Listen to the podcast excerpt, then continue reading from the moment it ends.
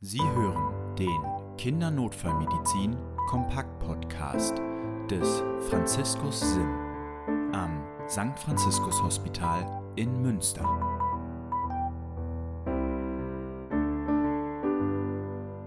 Herzlich willkommen zum Kindernotfallmedizin Kompakt Podcast. Mein Name ist Annika Ott. Mein Name ist Lennart Hützen. Und ich bin Christian Erker. Schön, dass ihr wieder eingeschaltet habt.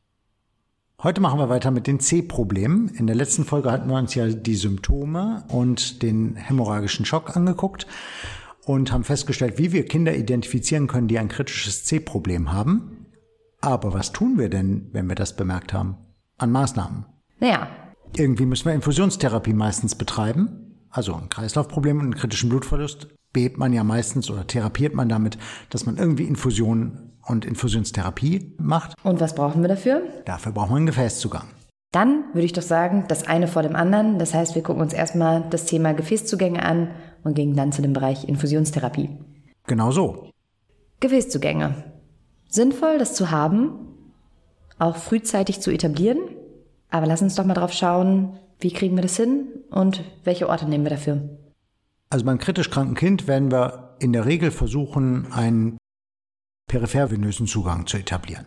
Zentralvenöse Zugänge haben keinen Stellenwert, subkutane Infusionen oder sowas auch nicht. Periphervenöser Zugang wäre das, was wir eigentlich gerne haben wollen. Mhm. Und um so zu sagen, irgendwie, ich habe in meiner Karriere jetzt noch nie ein kritisch krankes Kind gesehen, was ich nicht mit zwei guten peripheren Zugängen gut versorgen konnte. Okay.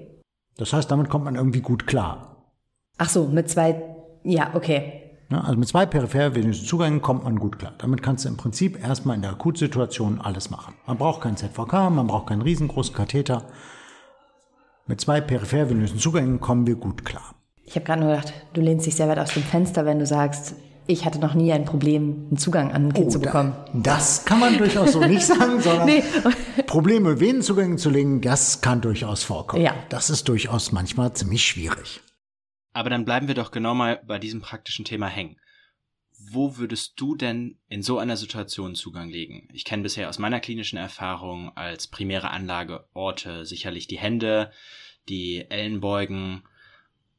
Ich habe es wohl auch schon mal am Fuß mitbekommen, mhm. aber da hört jetzt mein Horizont auch schon auf.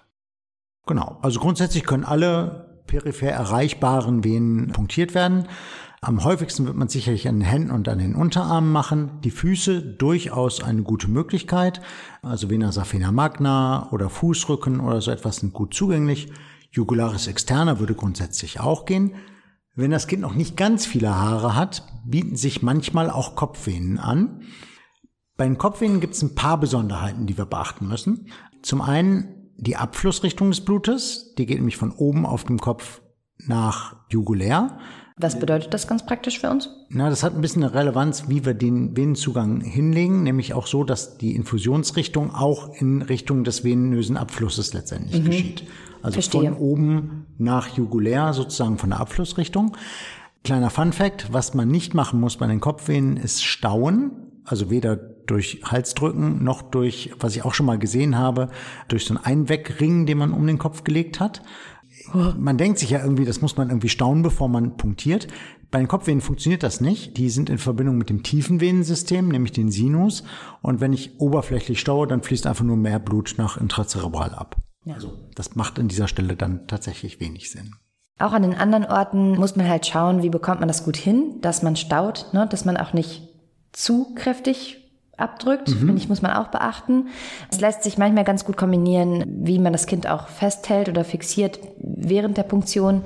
Und auch da so aus Erfahrung ist es sinnvoll, sich einmal zu fokussieren, das durchzuziehen, ne, das Kind festzuhalten, auch wenn es sich gegebenenfalls wehrt. Das ist halt gerade bei, bei Säuglingen oder Kleinkindern selbstverständlich klärt man trotzdem darüber auf, versucht auch mit den Begleitpersonen zu interagieren, dass die beruhigend auf das Kind wirken. Aber letztlich ist es dann meistens so, dass man doch ja das Kind fixieren muss und dann besser für eine kurze Zeit konzentriert arbeiten und einen Zugang zu etablieren und dann nicht irgendwie loslässt, wenn das Kind anfängt zu zucken.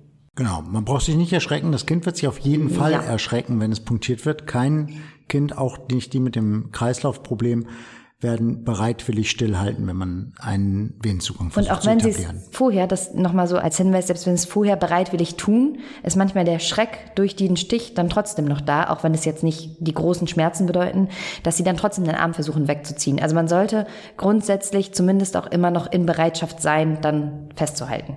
Eine Kollegin von mir wurde letztens einmal die Nase gebrochen bei dem Versuch. Wirklich? Ja, man muss ein bisschen aufpassen. Ne?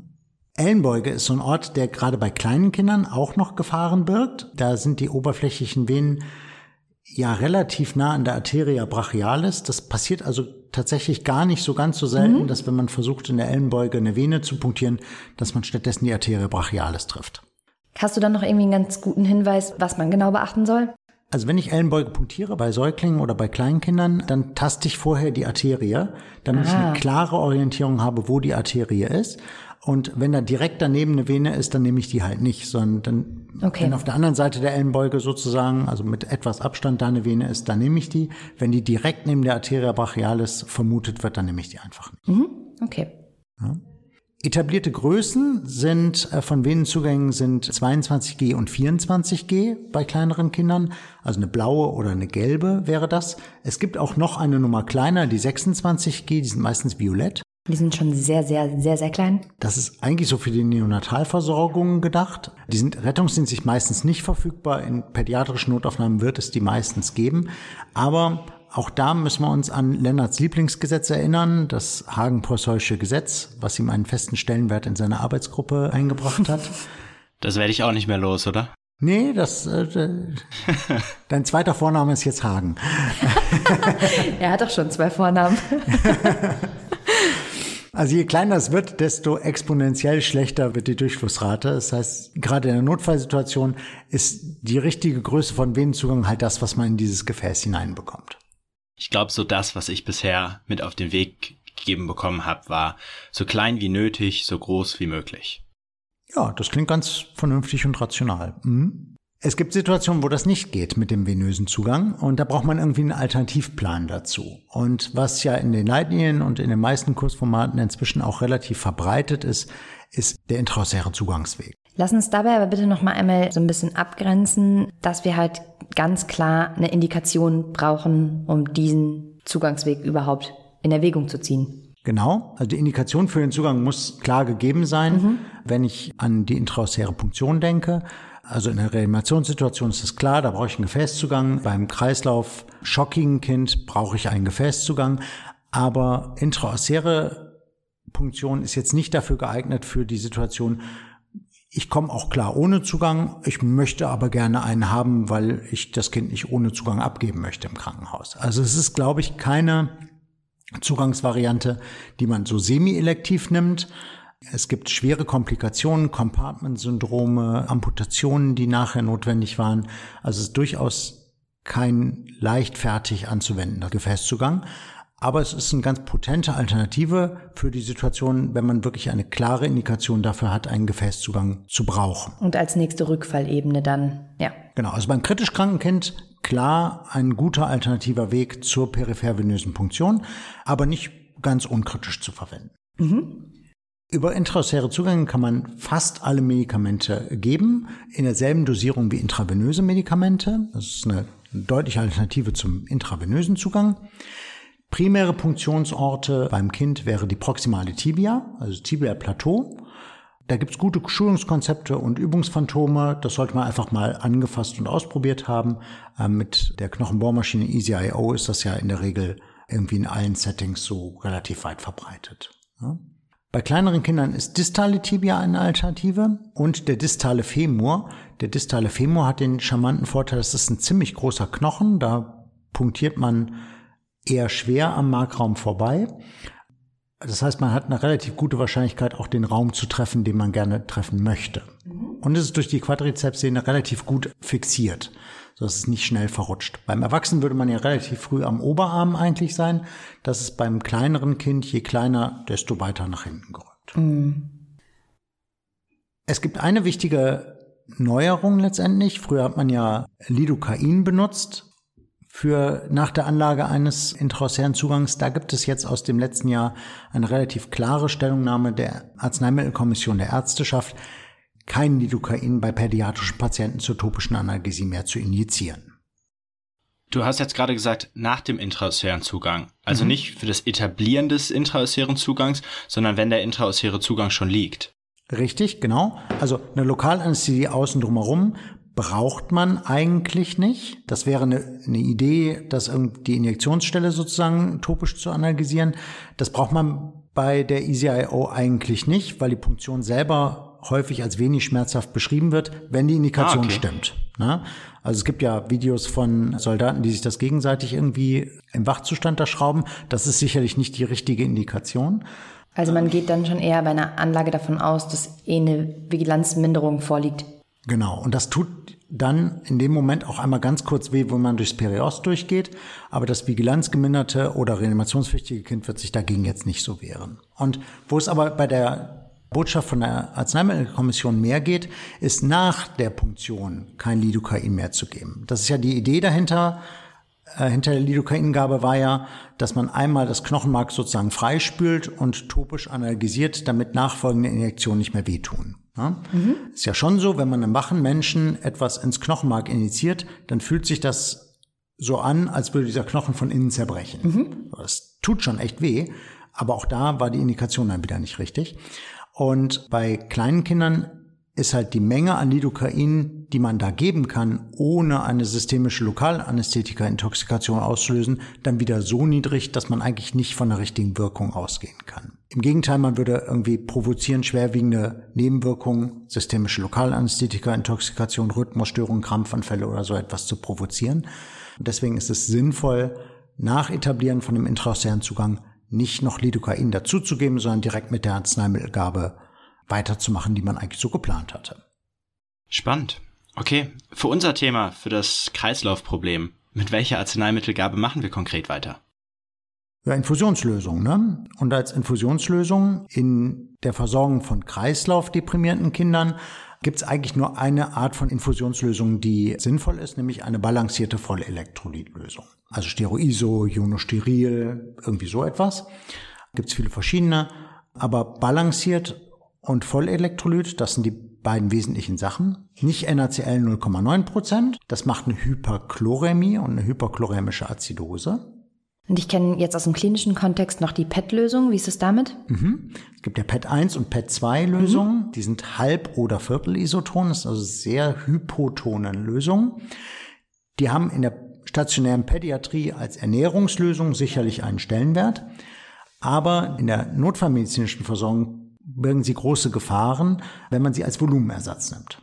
Also sie taugen nichts als Volumenersatz, sondern sie sind gut für parenterale Ernährung. Also halt nicht in diesem großen Volumen, wie es in dem Fall notwendig ist, ist es da nicht indiziert. Genau. Was sie provozieren, ist eine Hyponatremie und eine Hyperglykämie, weil sehr wenig Natrium drin ist und sehr viel Zucker. Mhm. Hyperglykämie ist ja in dem katabolen Stoffwechsel bei traumatisierten oder schockigen oder kritisch kranken Kindern sowieso ein Problem, Hyponatremie genauso. Das sind also Probleme, die ich durch eine pädiatrische Infusionslösung noch deutlich verstärken würde. Also die haben keinen Stellenwert in der Volumentherapie, sondern balancierte Vollelektrolytlösung. Ungefähr 20 Milliliter pro Kilo als Bolus wäre so etwas, wo man sich erstmal dran orientieren Pro würde. Kilogramm Körpergewicht. 20 Milliliter pro Kilogramm Körpergewicht. Genau so. Okay. Ein Medikament, was beim schwer traumatisierten Kind einen Stellenwert sicherlich noch hat, ist Tranexamsäure. Tranexamsäure hilft bei der Hyperfibrinolyse, also wenn es ein relevantes, großes Trauma gegeben hat. Auch das kann man im Kindesalter benutzen. Eine Orientierungsdosis wäre hier 10 bis 20 Milligramm pro Kilogramm Körpergewicht mhm. in der Erstversorgung. Und in der klinischen Versorgung beim relevanten Trauma wären sonst noch Blutprodukte ja die nächste Eskalationsstufe, also Erythrozytenkonzentrate, Plasmaprodukte oder Thrombozytenkonzentrate. Das wiederum ist dann wieder so eine spezielle Therapie, dass man dafür eigentlich ein lokales Protokoll haben sollte. Mhm.